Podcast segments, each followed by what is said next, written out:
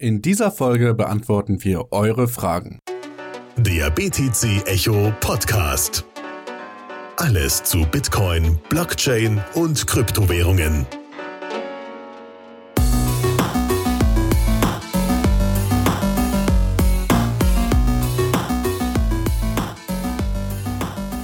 Ja, hallo, herzlich willkommen zum BTC Echo Podcast. Eine weitere Ausgabe mit mir, Alex und mit Phil. Hallo. Heute haben wir eine Community-Folge. Das heißt, über die letzten Podcast-Episoden eigentlich seit Anfang habe ich ja immer wieder die euch Zuhörer dazu animiert. Schreibt doch die Fragen, die ihr zu den Folgen habt, an podcast.btc-echo.de. Und ja, da hat sich jetzt einiges angesammelt und heute werden wir die Fragen mal beantworten. Genau. Einige dieser Fragen kamen natürlich auch nicht via Mail, sondern über unseren Discord. Und ja, vielleicht schon mal an der Stelle ein wenig eine Einladung.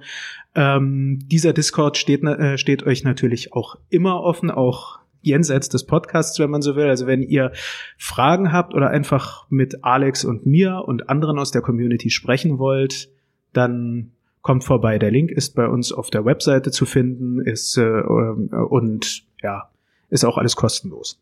Ja, oder in den Podcast-Show Notes. Also einfach, wenn du das jetzt hier auf iTunes oder so hörst, mal in den Notizen gucken und dann da einfach drauf drücken. Genau. ist eine super Sache und ich muss sagen, ich bin relativ happy immer, wenn ich in die Channel reingucke und ich sehe, wie die Leute sich so gegenseitig helfen und wir stellen da ein, eigentlich nur den Server bereit, wo die Leute sich halt treffen können. Ne? Genau. Und klar, ab und an greifen wir ähm, moderierend ein. Das ist aber eigentlich zumindest was jetzt irgendwie Streitereien oder so betrifft oder halt ähm, Toxic Behavior, ist das kaum notwendig. Das ist meistens der Fall, wenn irgendein Spam gepostet wird, dass wir dann gebeten werden, das zu löschen und ja, das tun wir dann auch. Ja, okay. Dann äh, wollen wir gleich einsteigen mit der ersten Frage. Genau. Ähm, ich lese die mal vor kurz. Und zwar kommt die von Rainer Vielen Dank, Rainer, für deine Frage. Und Rainer möchte wissen, was ist mit meinen BCH, also Bitcoin Cash, die ich vor dem Hardfork aus eigene Wallet transferiert habe? Also er redet hier von dem November Hardfork, wo sich Bitcoin Cash und Bitcoin SV gespalten haben. Ähm, und weiter schreibt er, wenn ich die jetzt zum Beispiel auf bitcoin.de zurücktransferiere, als was kommen sie dann an? Erstmal stellt sich ja die Frage, was mit transferieren gemeint ist. Jetzt mal ganz hart ausgedrückt, wenn er sie ähm, als Zahlungsmittel verwendet hat, also sprich, wenn er sie dir geschickt hat oder mir, dann profitiert er in keiner Weise von, von der Hardfork, weil er hat keine Coins mehr. Ähm, etwas ähnliches ist natürlich die Fragestellung, wenn er sie an eine Exchange geschickt hat. Da kommt es ein bisschen auf die jeweilige Börse an. Einige haben dann recht schnell die unterstützt und dann auch den jeweiligen Accounts die Bitcoin SV gut geschrieben. Aber das war dann halt, äh, lag in den Händen der jeweiligen Exchange, ob sie das machen wollen oder nicht. Die einzige Möglichkeit, die, äh, wo er nach einer Transferierung, jedenfalls meiner Meinung nach, kannst mich ja noch korrigieren, sowohl Bitcoin Cash als auch Bitcoin SV haben könnte, ist, wenn er die jetzt zum Beispiel von seiner Mobile Wallet auf seine Hardware Wallet oder ähnliches transferiert hat. Also sprich, wenn er einfach bei, äh, bei sich intern etwas Geld hin und her geschoben hat. Und ja, und was jetzt die Frage ähm, mit Bitcoin.de betrifft, ähm, da, äh, da würde ich ganz banal auch sagen, es kommt ja auch sehr stark darauf an, was er da zurücktransferiert. Es findet ja keine automatische Umtransferierung statt von Bitcoin ist wie in Bitcoin Cash oder umgekehrt, sondern ähm, er muss halt die jeweil, äh, er muss die jeweiligen Adressen dann nutzen für die ähm, für das Übersenden.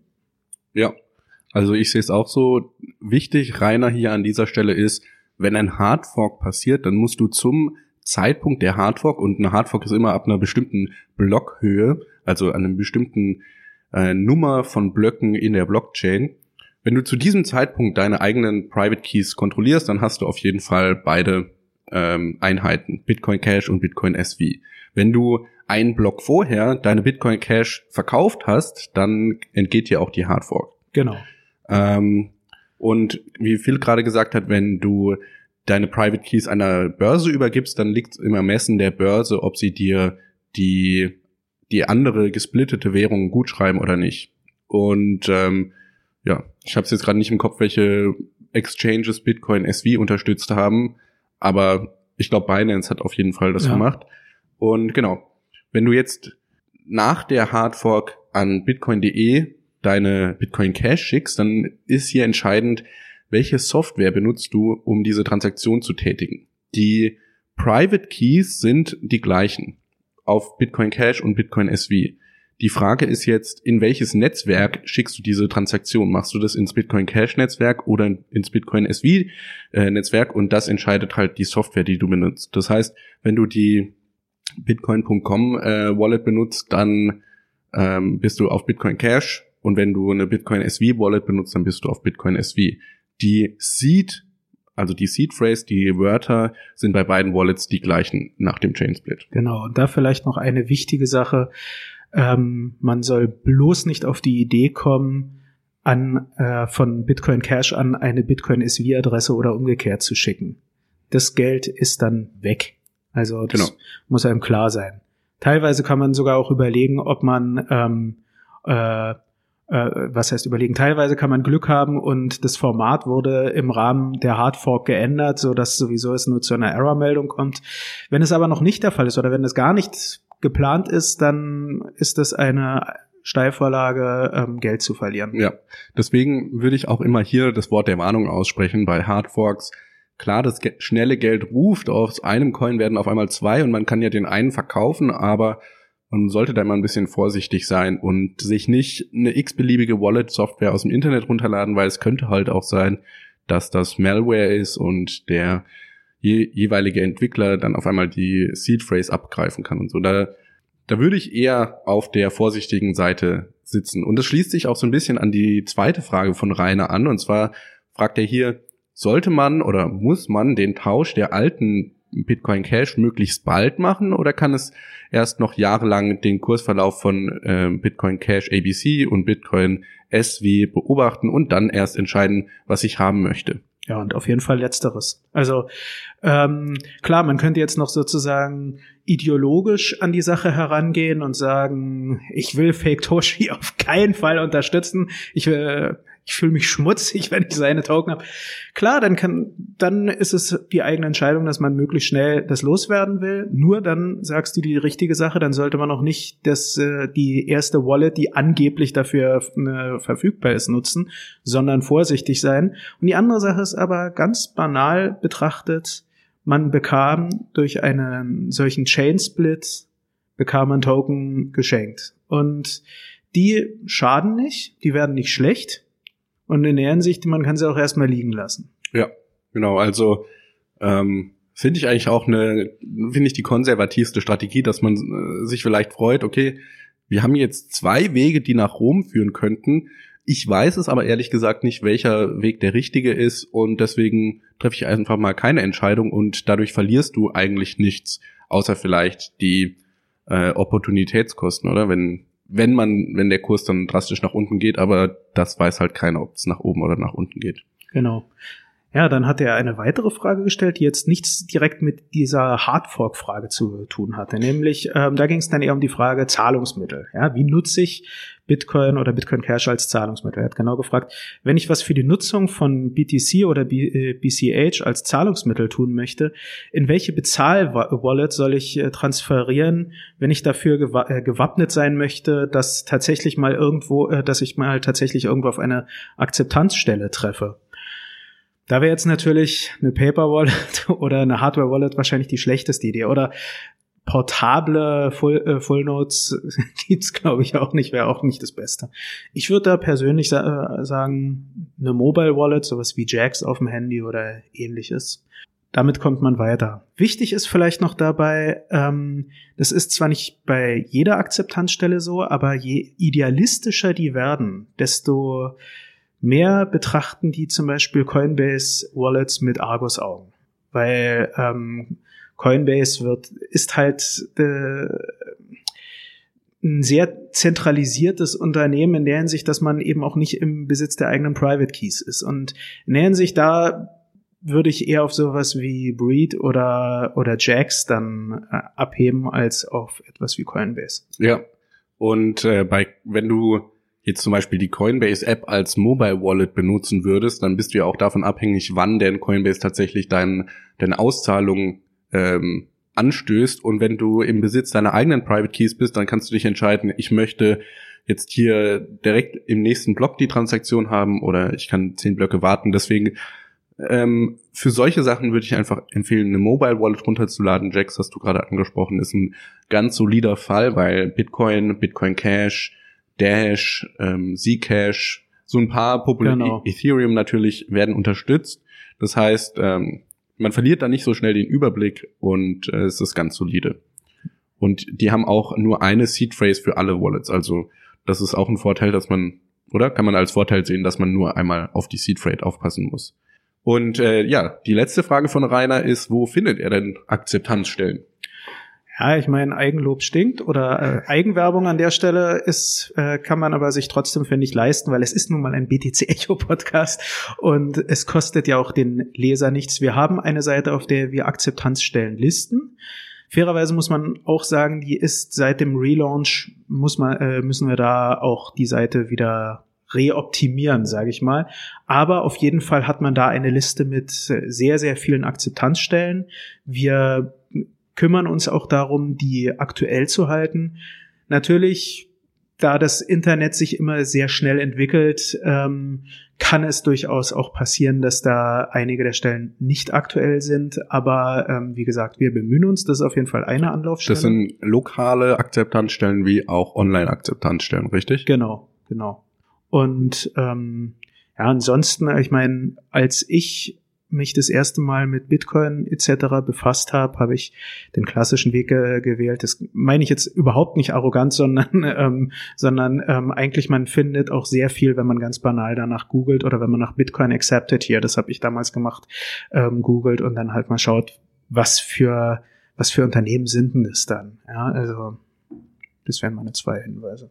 Gut, dann vielen Dank an dieser Stelle, Rainer, für deine Mail und deine Fragen. Ich hoffe, wir konnten dir jetzt weiterhelfen und natürlich auch allen anderen Zuhörern, die eventuell auch eine ähnliche Frage zu Hardforks oder Akzeptanzstellen und so weiter gehabt haben. Ja, kommen wir zu André mit den nächsten beiden Fragen. Genau, André hatte, die erste Frage ist, finde ich, sehr interessant und auch etwas anspruchsvoller, nämlich ähm, er spricht die Austauschbarkeit oder Fungibilität an. Beim also es geht um die Geldfolge. Genau. Ah, sehr gut. Ähm, wir hatten ja vor einiger Zeit eine Geldfolge ähm, aufgenommen und da gab es die Fragestellung, ähm, die äh, von ihm beim Charakteristikum der Austauschbarkeit verweist ihr darauf, dass jeder Bitcoin einzigartig und zurückverfolgbar ist. Wenn nun in einer Wallet aber 100 Bitcoin liegen und einer davon zum Beispiel aus fragwürdigen Geschäften stammt, wie kann dieser dann identifiziert werden? Fehlt mir hier ein Detail oder sind die Bitcoin innerhalb einer Wallet doch austauschbar? Und da muss man ganz schlicht und einfach sagen, nein. Also es mag zwar auf den, die, die Wallet mag von der Usability her so aussehen. Ja, also dass man, wenn man draufschaut und man sieht 5, oder in dem Fall 100 Bitcoin, das mag so sein. Aber ähm, wenn man unter die Haube schaut, dann ist es zum Beispiel bei ähm, modernen Wallets so, dass die, ähm, dass mit jeder Transaktion ein neues Key-Pair erzeugt wird. Das ist ähm, das ist bei hierarchisch deterministischen Wallets äh, eigentlich immer so. Und damit hat man natürlich die jeweilige Transaktion schon gebunden. Ja, also da ist äh, auf jeden Fall eine Rückverfolgbarkeit äh, vorhanden. Etwas anspruchsvollere Wallets wie zum Beispiel Wasabi, glaube ich, und bei Samurai ist es, glaube ich, auch so, die ermöglichen sogar dann äh, deshalb direkt, dass man wählen kann, welche meiner Bitcoin oder streng genommen welche meiner Satoshi möchte ich tatsächlich ausgeben und welche nicht. Also sprich, die geben dir genau aus solchen Gründen den, ähm, die ähm, diese Kenntnis mit in die Hand, ähm, welch, äh, ja, welche der Bitcoin möchte ich verwenden und welche nicht. Ja. Und äh, hier sollte man vielleicht auch noch ansprechen, die Fungibilität oder Austauschbarkeit von Bitcoin ist jetzt vor allem ein regulatorisches Problem. Das liegt halt dann daran, dass manche Regierungen sagen, diese Outputs, also ja, diese Münzen sozusagen sind aus illegaler äh, Machenschaft und wir listen die auf einer Blacklist. Das heißt, man darf die nicht äh, an Exchanges geben und dann auscashen, beziehungsweise wenn ein Exchange wie Coinbase jetzt den Output erhält, dann frieren die den ein und man kann ihn nicht umwandeln in, keine Ahnung, irgendeine andere Kryptowährung oder in Fiat-Geld. Und ähm, genau, wie Philipp gesagt hat, in der Wallet erkennt man das nicht, welche Outputs auf einer Blacklist stehen oder nicht, sondern ja, das wird einem dann halt wahrscheinlich auffallen, wenn es zu spät ist und die Bitcoin schon eingefroren sind bei einer, bei einem dritten, bei einer dritten Partei, oder? Ja, genau. Also und vor allem ist eben bei den normalen Wallets, die man jetzt eben für den Hausgebrauch, wir hatten jetzt vorher Jax zum Beispiel angesprochen, verwendet, dort sieht man nicht mal, dass es einen Unterschied zwischen Satoshi äh, A und Satoshi B gibt sozusagen. Also ähm, da hat man gar nicht diese Möglichkeit, das zu erkennen. Ich meine, fairerweise muss man sagen, die, die Quellen, woher ähm, der Otto Normalverbraucher Bitcoin kauft, sind ja heutzutage dann ähm, Quellen, die auch unter Anti-Geldwäsche-Gesetze und ähnliches fallen. Also da sollte man jetzt auch nicht in Panik verfallen und sich fragen, oh mein Gott, vielleicht ist alles Geld, was ich habe, in Wirklichkeit schon gepfändet oder ähnliches, sondern das wird höchstwahrscheinlich in Ordnung sein. Und die andere Sache ist ja, ähm, theoretisch oder mit etwas Aufwand kann man ja selber sehen, was für Token habe ich und gegebenenfalls selber sich mal auf die Suche machen, ist da irgendwas, ähm, irgendwas dabei, was shady ist. Ich persönlich mhm. habe es aber nicht gemacht. Ja, ich auch nicht. Das hört sich nach sehr viel Aufwand an. Ja. wir sind ja, wir sind nicht alle Chainalysis oder so. Ja. ja. Genau, da, da wäre es vielleicht cool, wenn es so ein Online-Tool gäbe von Chainalysis, wo man sagen kann, mir gehört diese Adresse, sag mir doch mal bitte, ob die tainted ist oder nicht. Das wäre cool. Ja. Aber damit würden die wahrscheinlich auch ihr Businessmodell verlieren, weil dadurch verdienen, äh, verdienen sie ja Geld. Ja, so ein bisschen Geld dafür nehmen. okay. Gut, dann kommen wir zur zweiten Frage. Willst du die gerade vorlesen? Ja, die kann ich dann noch direkt an dich stellen, Alex, ja. weil die ist ja auch an dich gestellt. Am Ende sagst du, Alex, dass Bitcoin noch kein Geld ist, weil es noch nicht universell akzeptiert ist. Als Beispiel gibst du an, dass Lieferheld zwar Bitcoin annimmt, aber Edeka eben nicht. Man könnte allerdings entgegensetzen, dass man, äh, dass das Argument auch bedeuten würde, dass US-Dollar in Deutschland ja auch kein Geld sind, da man damit ja auch nicht bei Edeka zahlen kann. Was sagst du dazu? Ich würde sagen, ja, US-Dollar sind in Deutschland kein Geld. Ähm, der US-Dollar nimmt natürlich ja. eine besondere Position ein, weil er die globale Leitwährung ist und äh, auch die Reservewährung. Aber de facto ist es so, wenn ich in einen Laden gehe in Deutschland und mir mein Snickers mit einem Dollar kaufen will, dann geht das wahrscheinlich nicht. Ja, das ist ein guter Punkt. Also so äh, wirklich auf diese grundlegende Frage zurückgebrochen. Also man könnte es vielleicht auch so ausdrücken, ähm, Bitcoin wird halt einfach noch nicht überall als Währung anerkannt und dasselbe kann man natürlich streng genommen dann auch über etwas wie die Dollar, die Slotty, die Franken oder eine sonstige Fremdwährung, die man aus dem Urlaub mitgenommen hat, kann man das halt auch sagen. Das wird, das wird natürlich in den jeweiligen Ländern anerkannt und natürlich akzeptieren auch siehe Wechselstuben, gibt es auch regulierte Stellen in Deutschland, die das voll und ganz akzeptieren. Aber der Otto Normalverbraucher wird trotzdem nicht, oder der Edeka, um bei dem Beispiel zu sein, die Franken aus der Schweiz anerkennen. Mhm. Und diese Hoheit wird ihm halt, kann man ganz plump auch äh, ausdrücken, durch die nationale Geldpolitik dann zugestanden. Ja.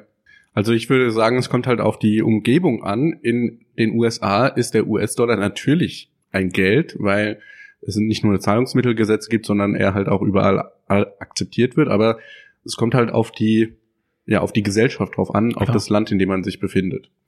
Und ähm, na, man kann jetzt sagen, okay, universell bezieht sich jetzt nicht auf die gesamte Menschheitsfamilie, sondern nur auf eine bestimmte Gesellschaft, aber ich meine mit einem Geld einfach ein allgemein akzeptiertes Medium zum Tausch, wo ich immer weiß, wenn ich jetzt um die Ecke gehe zum Bäcker oder zum H&M oder so, dann nehmen die auch mein, Ge mein Geld tatsächlich.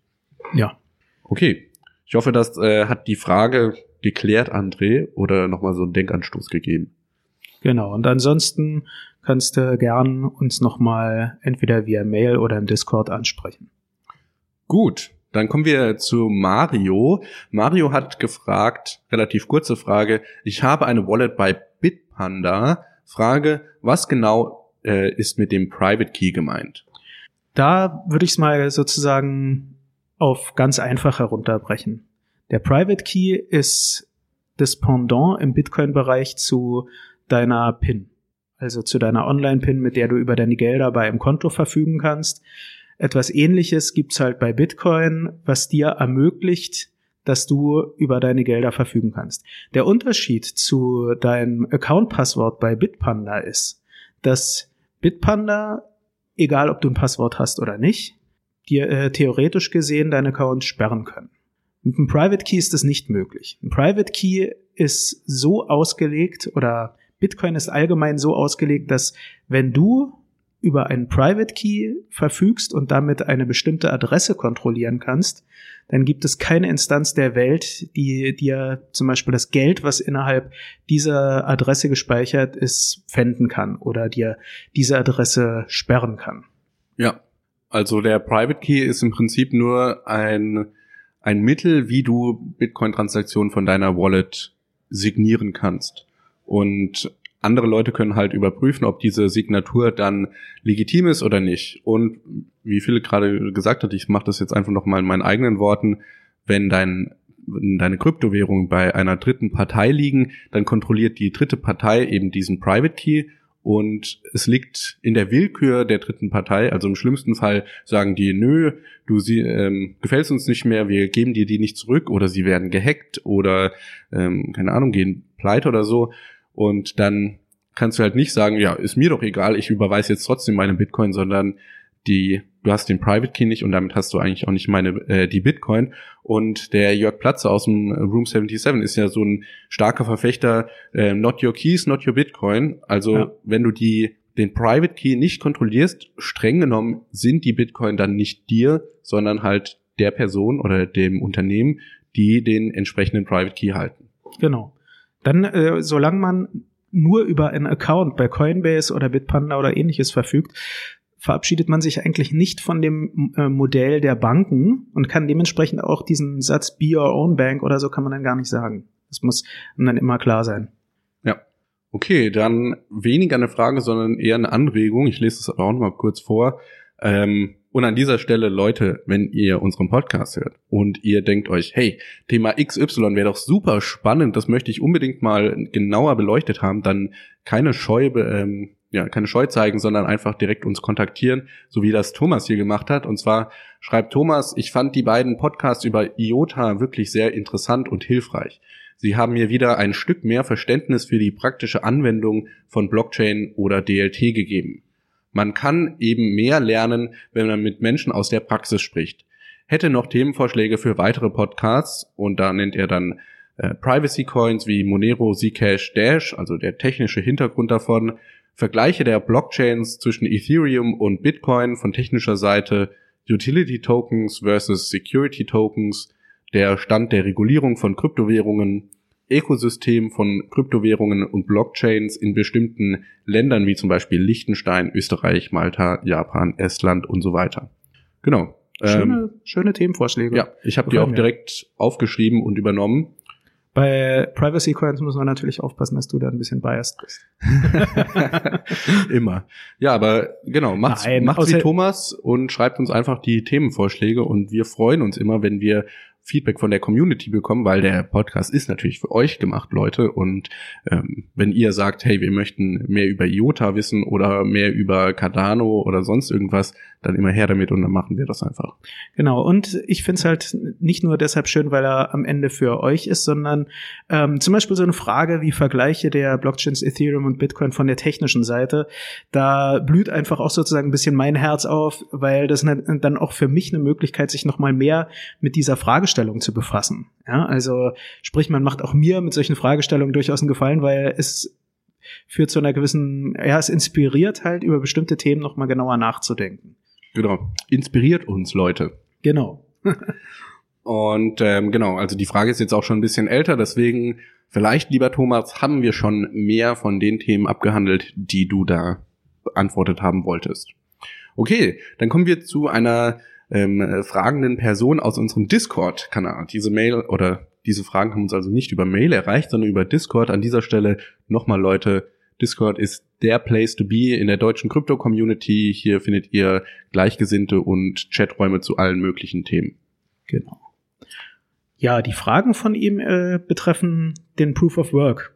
Er hat als erstes ge gefragt, kann von Dezentralität gesprochen werden, wenn es nur in bestimmten Teilen der Welt möglich ist, profitabel zu meinen? Was sagst du dazu? Ich sage, also das ist mittlerweile so mein Verständnis, die Dezentralität wird ja oft genannt, ist aber eigentlich gar nicht so wichtig, sondern was, es ist ein Mittel zum Zweck für Zensurresistenz. Und das eigentliche, was wir haben wollen, ist Zensurresistenz. Dafür ist es wichtig, dezentral zu sein oder möglichst dezentral zu sein. Ähm, und ich würde jetzt sagen, klar, eine Konzentration in einer bestimmten Region der Welt ist problematisch, wenn jetzt zum Beispiel 90 Prozent aller Bitcoin-Miner in China stehen und China von dem Erdbeben heimgesucht wird und dann 90 Prozent der Hashrate wegfällt, das wäre natürlich katastrophal für das Netzwerk an sich. Ähm, von der Zensurresistenz finde ich es vielleicht nicht ganz so schlimm, weil wir hatten ja in der ähm, Halloween-Folge, glaube ich, war das, auch mal besprochen, dass man bei einer Konfiszierung von Mining äh, Hardware auch das Protokoll hardforken kann zu einem anderen genau. Mining-Algorithmus und dann kann man immer noch zensurresistente Zahlungen tätigen. Deswegen, es ist vielleicht nicht optimal, es kommt natürlich auch immer darauf an, wo die Mining äh, Power konzentriert ist oder wo sie steht. Ja, wenn jetzt 50 Prozent in China sind und 50 Prozent in den USA, also möglichst weit auseinander, dann würde ich sagen, es ist jetzt nicht so katastrophal. Wobei es natürlich immer besser wäre, idealer, wenn sie sich möglichst weit verteilen würde. Aber ich glaube auch, Mining hängt halt stark von den Energiepreisen ab. Deswegen ist es wahrscheinlich in China auch so günstig, weil da der Strom so billig ist. Genau. Und ja, du, hat, du hast es schon ein bisschen kurz angesprochen gehabt. Ich denke, was Dezentralität betrifft, sollte man nicht irgendwie von ähm, als Physiker könnte ich von diskreten Zuständen zentral und dezentral sprechen, sondern eher von einem kontinuierlichen Spektrum, dass es äh, halt unterschiedliche Grade an Dezentralität gibt. Und ähm, in der Hinsicht ist natürlich die Sache, wenn es nur in einem Teil der Welt von einem Unternehmen möglich ist, profitabel zu meinen, dann hat man natürlich ein großes Problem.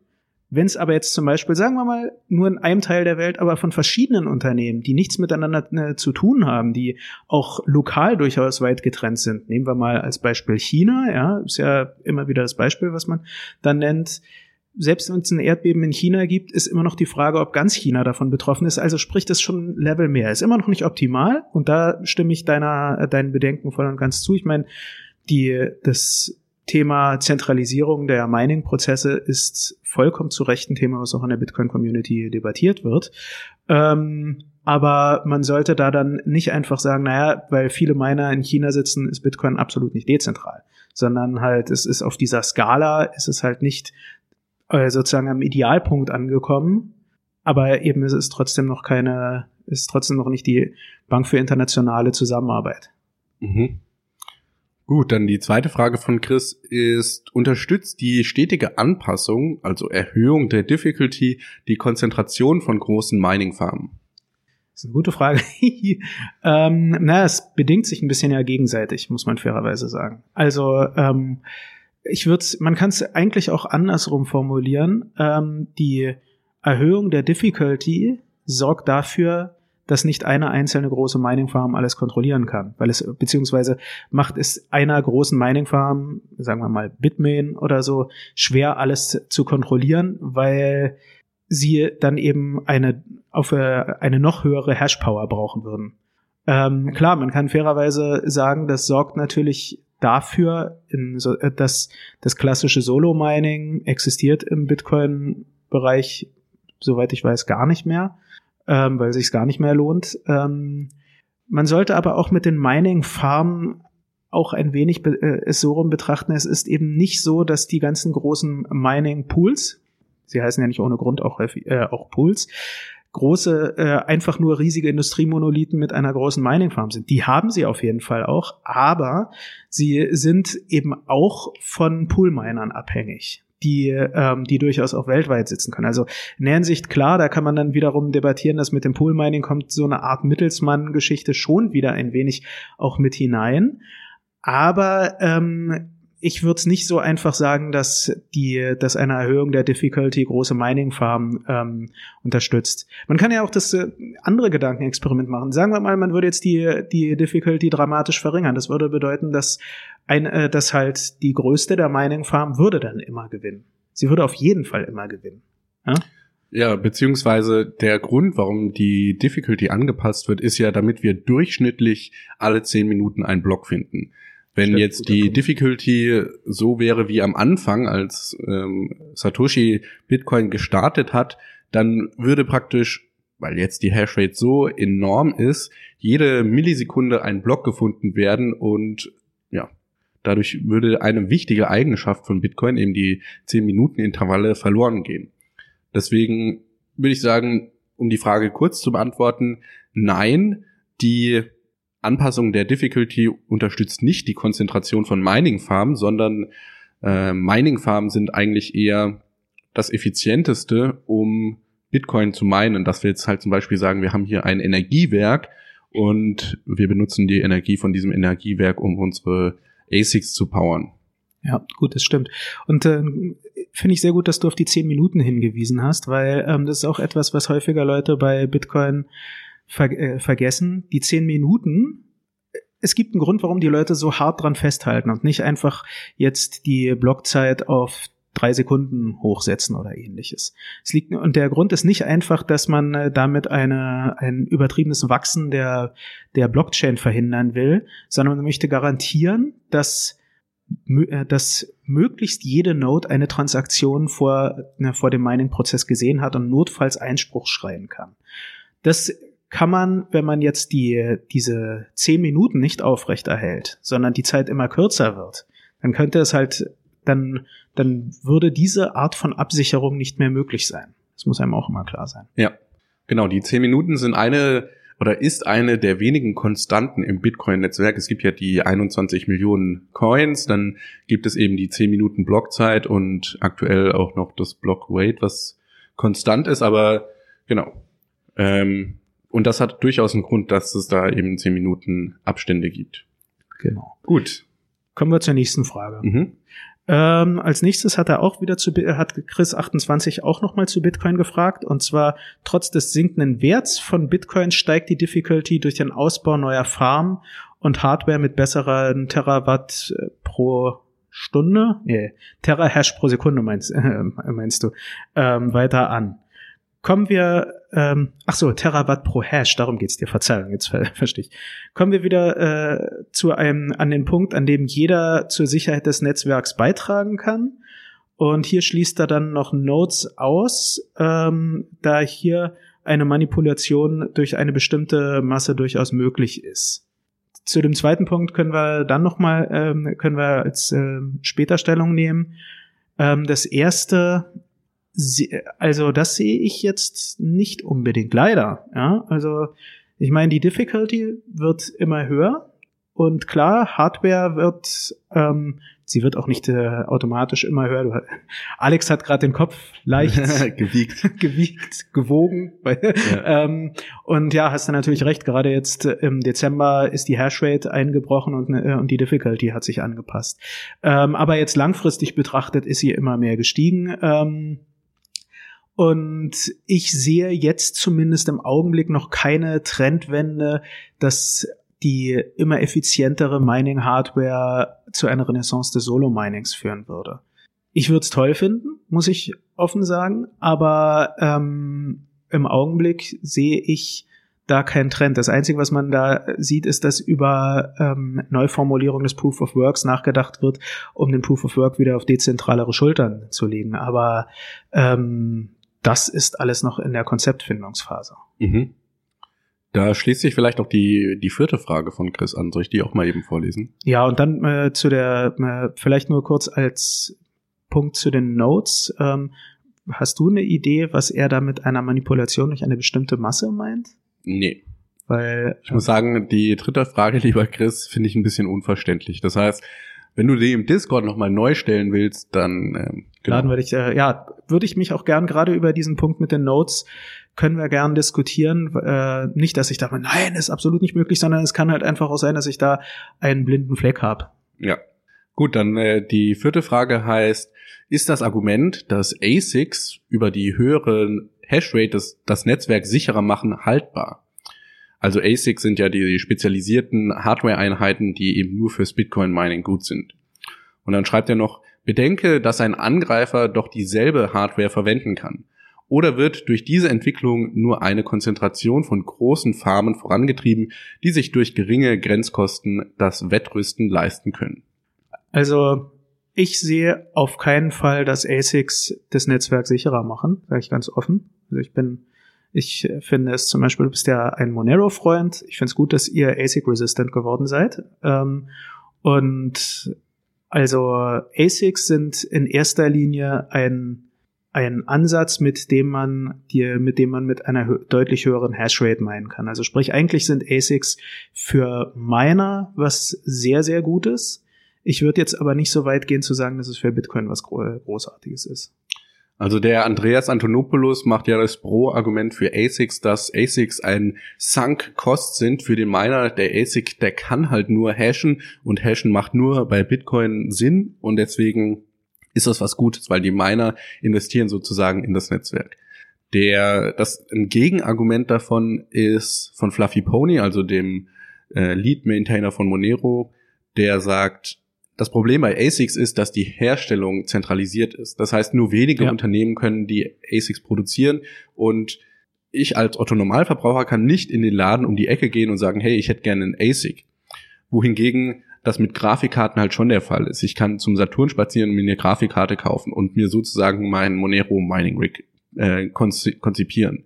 Das ist halt, und er, er sagt dann auch, wenn jetzt ASICs so abundant sind, also so oft vorkommen wie jetzt zum Beispiel USB-Sticks, ja. Und er macht dann immer das Beispiel, wenn du auf eine Messe gehst und da durch die äh, Stände läufst, dann kriegst du eigentlich bei jedem Stand einen USB-Stick hinterhergeschmissen.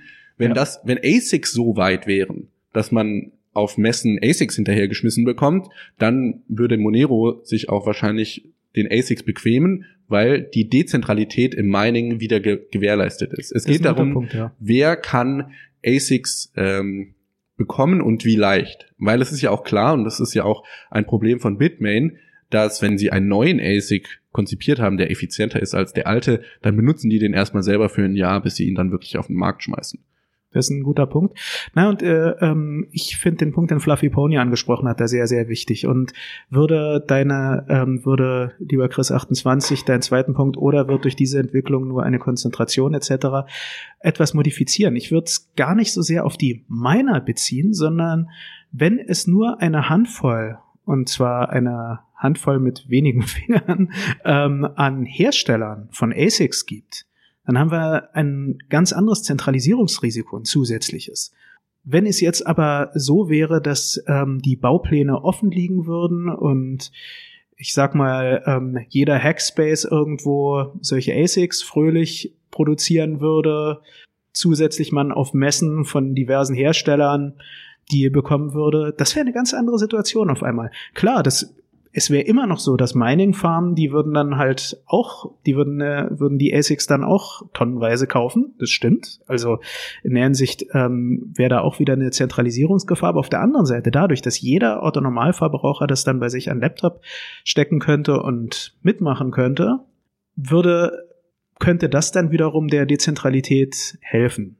Ist aber im Augenblick absolut nicht der Fall. Ja, so, so ein ASIC kostet, glaube ich, mehrere tausend Euro oder Dollar und allein deswegen schon mal für viele so eine hohe Investitionskost, dass man halt sagt, äh, ich kann es mir nicht leisten. Und natürlich kommt dazu auch noch die Energiepreise und zum Beispiel in Deutschland mit über 20 Cent pro Kilowattstunde ist ja, ist ja das Mining auch hinfällig eigentlich. Ja. Ja, dann kommen wir zu den letzten Fragen von Stefan. Und die erste Frage von ihm ist, wann gibt's endlich einen Komodo-Channel bei euch im Discord? Soon. Soon TM.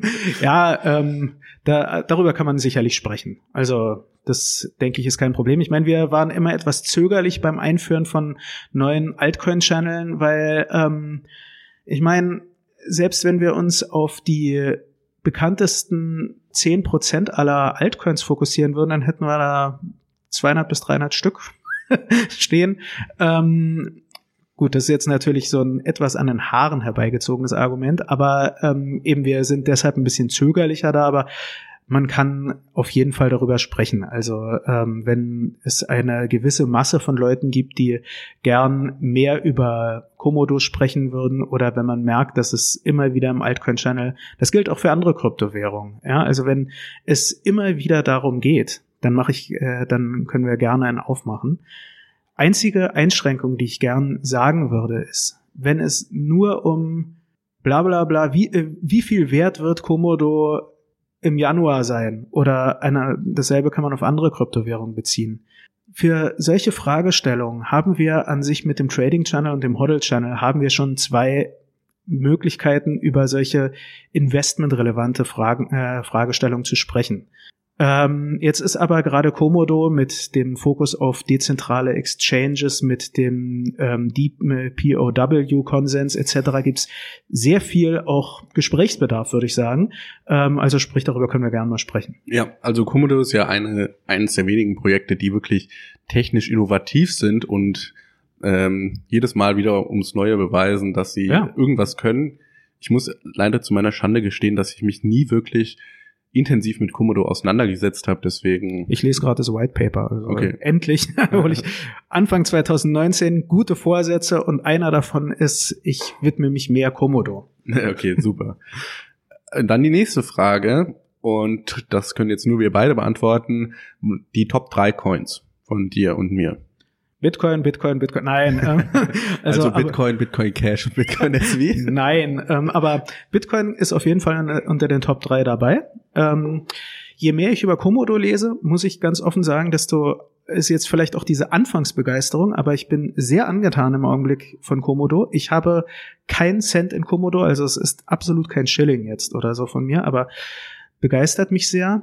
Monero gefällt mir die äh, gefällt mir nicht nur der Ansatz, was Anonymität betrifft, sondern die Community. Es ist unglaublich angenehm zu merken, dass da zum Beispiel Kursfragen gar nicht so häufig gestellt werden. Es wirklich sehr eine von den idealistischen Prinzipien von Kryptowährungen sehr getragene Community ist, die auch technisch ähm, anspruchsvoll ist und wie ich es bisher mitbekommen habe, klar, da gibt's auch immer wieder schwarze Schafe, aber durchaus ähm, gegenüber ernst gemeinten Anfängerfragen offen und schnell antworten und nicht jetzt einfach irgendwie RTFM und let me Google that for you oder so sagen, sondern auf jemanden dann zugehen. Also das fand ich.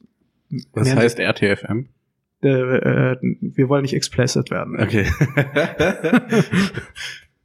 Also read the manual. Ah, okay. okay, wieder was gelernt. Ja, für mich ähm, ist es Monero, Bitcoin und bei der dritten tue ich mir echt schwer.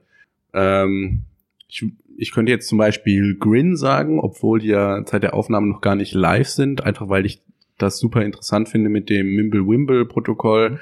Ähm, für alle Leute, die nicht wissen, was es damit auf sich hat, ich habe da schon mal einen Watch My Blog Artikel drüber geschrieben, verlinke ich auch in den Show Notes.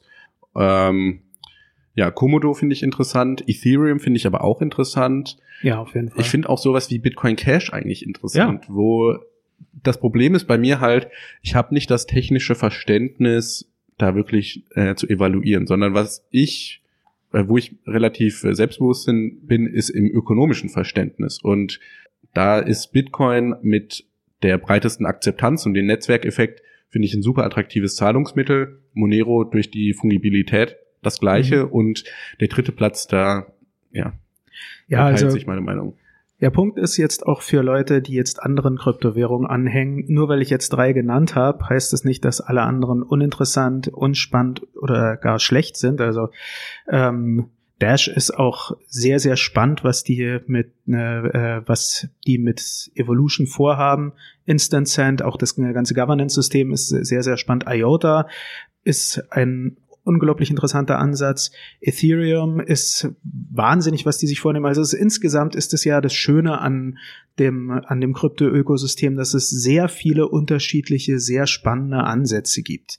Und in der Hinsicht, auch wenn ich manchmal so, ähm, wie soll man sagen, wenn ich in Stammtischlaune bin, dann, dann höre hör ich mich manchmal an wie ein Bitcoin-Maximalist, ähm, aber es ist ja schon, äh, also es ist ja insgesamt toll, dass man ein so ähm, äh, ja, sozusagen diverses Ökosystem hat, wo Leute unterschiedliche Ansätze verfolgen und so äh, weiter.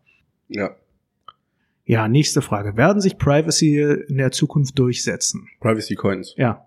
Äh, die einfache Antwort, wir wissen es nicht. Da die Zukunft ungewiss ist, kann das sowohl passieren oder es kann auch nicht passieren. Jetzt kann man natürlich darüber spekulieren. Und ich würde sagen, bei Privacy Coins wird sich das gleiche Drama wie bei Bitcoin wiederholen, dass am, dass jetzt aktuell die Argumente gemacht werden, hey, ähm, damit wird Terror finanziert und die illegalsten Geschichten, was ja auch bei Bitcoin am Anfang passiert ist und ähm, dann irgendwie setzt sich doch durch. Ich finde, Privatsphäre in unserer modernen Gesellschaft ist sehr wichtig und ähm, Anfang des Jahres 2019 wurden zum Beispiel die viele Politiker gehackt und ihre persönlichen Daten ähm, im Internet veröffentlicht und das beleuchtet für mich einfach nochmal die äh, Notwendigkeit von Privatsphäre Technologie und Monero oder Privacy Coins generell sind einfach für mich Technologie, die Privatsphäre erhalten. Vollkommen richtig. Ähm, und eben der Hack hat das jetzt gezeigt von den Politikern, aber auch was weiß ich, der Facebook-Hack und es, eins der großen Themen auch außerhalb unserer kleinen Kryptoszene, was immer wieder aufkommt, ist die Privatsphäre, die persönlichen Nutzerdaten etc. Also ich denke wirklich, dass so was Technologietrends betrifft, wird Privatsphäre immer ein großes Thema bleiben und immer mehr Leute werden darauf pochen, dass sie ein Anrecht darauf haben. Und dazu gehören natürlich zum einen Kryptowährungen, die wirklich von ihrem Wesen her einen Fokus auf Privatsphäre haben. Und zum Zweiten, das sehen wir ja auch bei ähm, eben zum Beispiel bei Bitcoin, die jetzt nicht die Währung mit der größten Privatsphäre ist, dass dort man sich, äh, was die Entwicklung betrifft, bemüht, diese Privatsphäre zu erhöhen mit Sachen wie Dandelion, was das Lightning Network, äh, was der, das war Verzeihung, die Weitergabe von Transaktionen in, äh, in einem Node-Netzwerk betrifft ähm, oder auch was eben Wallets wie Samurai oder Wasabi betrifft. Also das oder Lightning-Netzwerk-Transaktionen. Genau. Und ähm, in der Hinsicht, ich Durchsetzen ist halt auch die Frage, was äh, man mit durchsetzen meint, aber ich denke, das wird immer mehr auch ein, wird immer mehr ein Fokus werden. Mhm. Gut, dann äh, die letzte Frage von Stefan und insgesamt in dieser Sendung. Was war zuerst da? Der Bitcoin oder die Blockchain? Ja, die Blockchain. Also vielleicht nicht mit dem Namen Blockchain, aber verkettete Listen ist ein durchaus bekanntes Datenkonstrukt, äh, Konstrukt, ähm, auch unabhängig von Bitcoin. Und ähm, man darf auch nicht vergessen, Bitcoin hat nicht in dem Sinne, also so die, dieser Aha-Effekt oder das äh, ganz Besondere an Bitcoin war nicht einfach die Blockchain, sondern das Vermengen mit etwas wie dem Proof of Work. Mhm. Also das kam dann noch zusätzlich dazu, dass man eine verkettete Liste hat, in der ähm, die einzelnen Einträge über ein Hash auf Einträge zuvor verweisen. Das ist auf jeden Fall was sehr Interessantes, weil das eben die, ähm, die Fälschung von Einträgen in der Mitte verhindert. Das ist toll. Aber das allein ist noch nicht Bitcoin.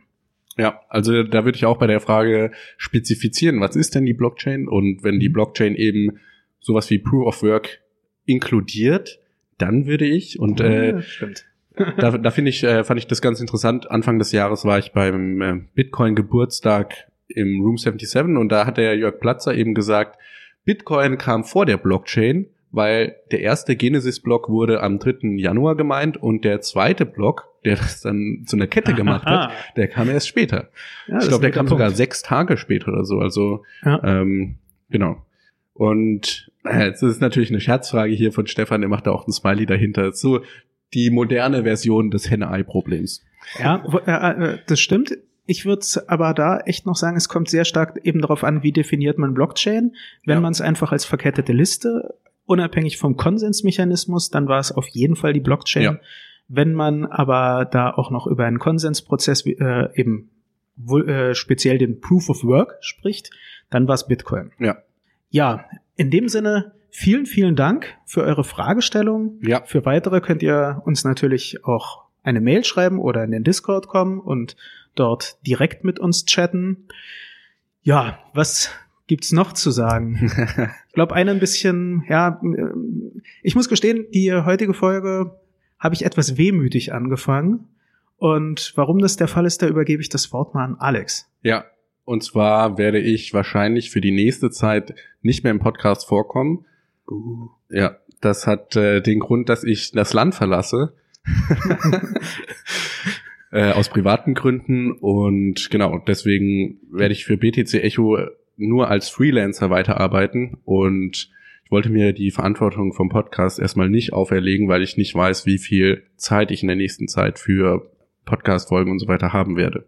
Ja, also ich meine, ich persönlich hoffe, dass, ähm, dass wir einen Modus finden, dass wir halt remote gerade dieses Gesprächsformat aufrechterhalten können, weil ich finde, wir ähm, haben da immer wieder sehr gut harmoniert und haben uns wunderbar ergänzt oder ergänzen uns wunderbar.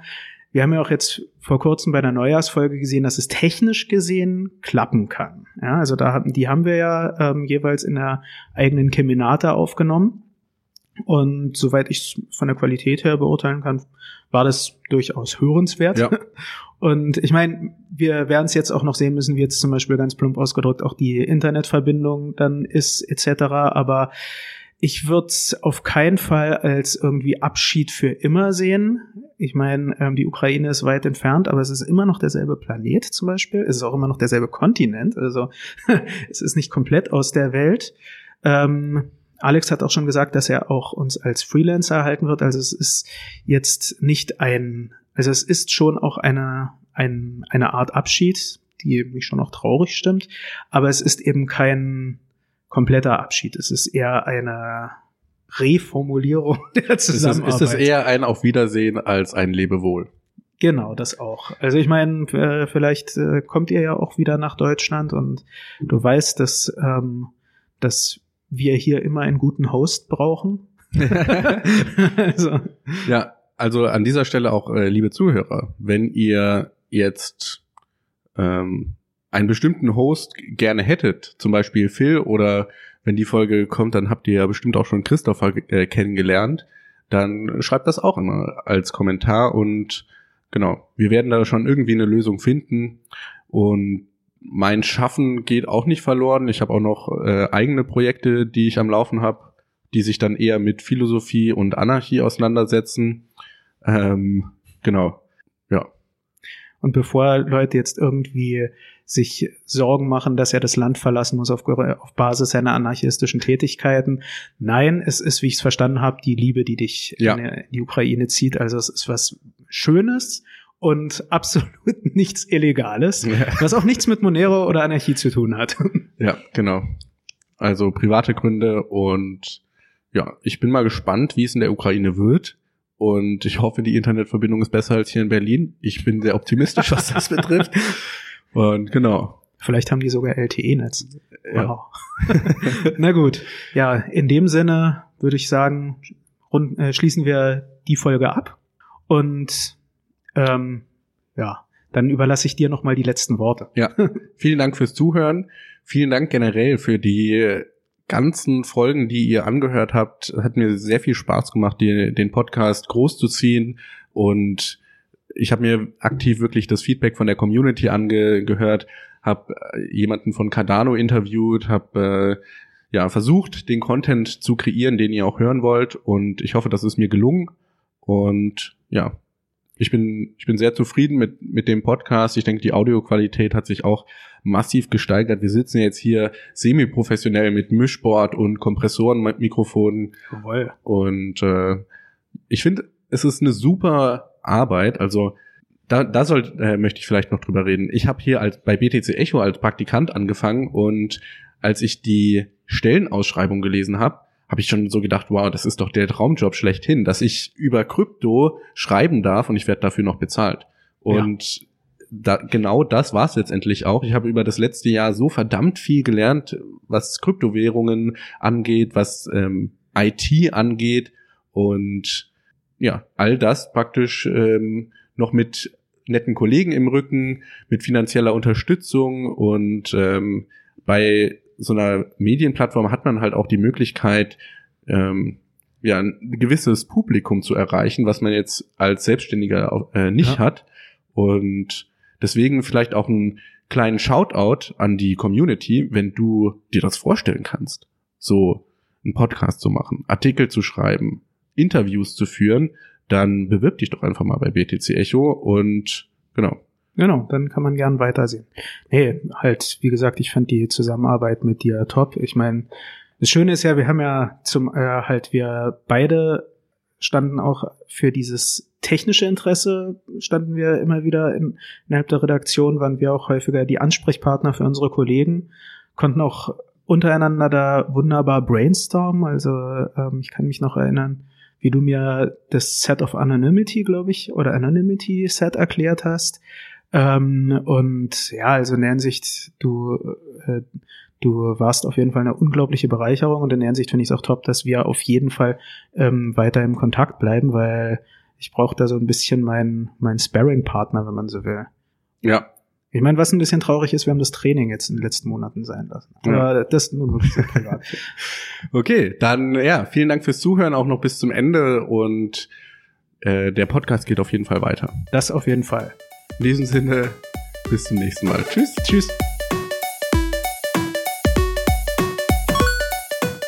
Alles, was das Kryptoherz begehrt, findest du auf btc-echo.de. Bis zum nächsten Mal.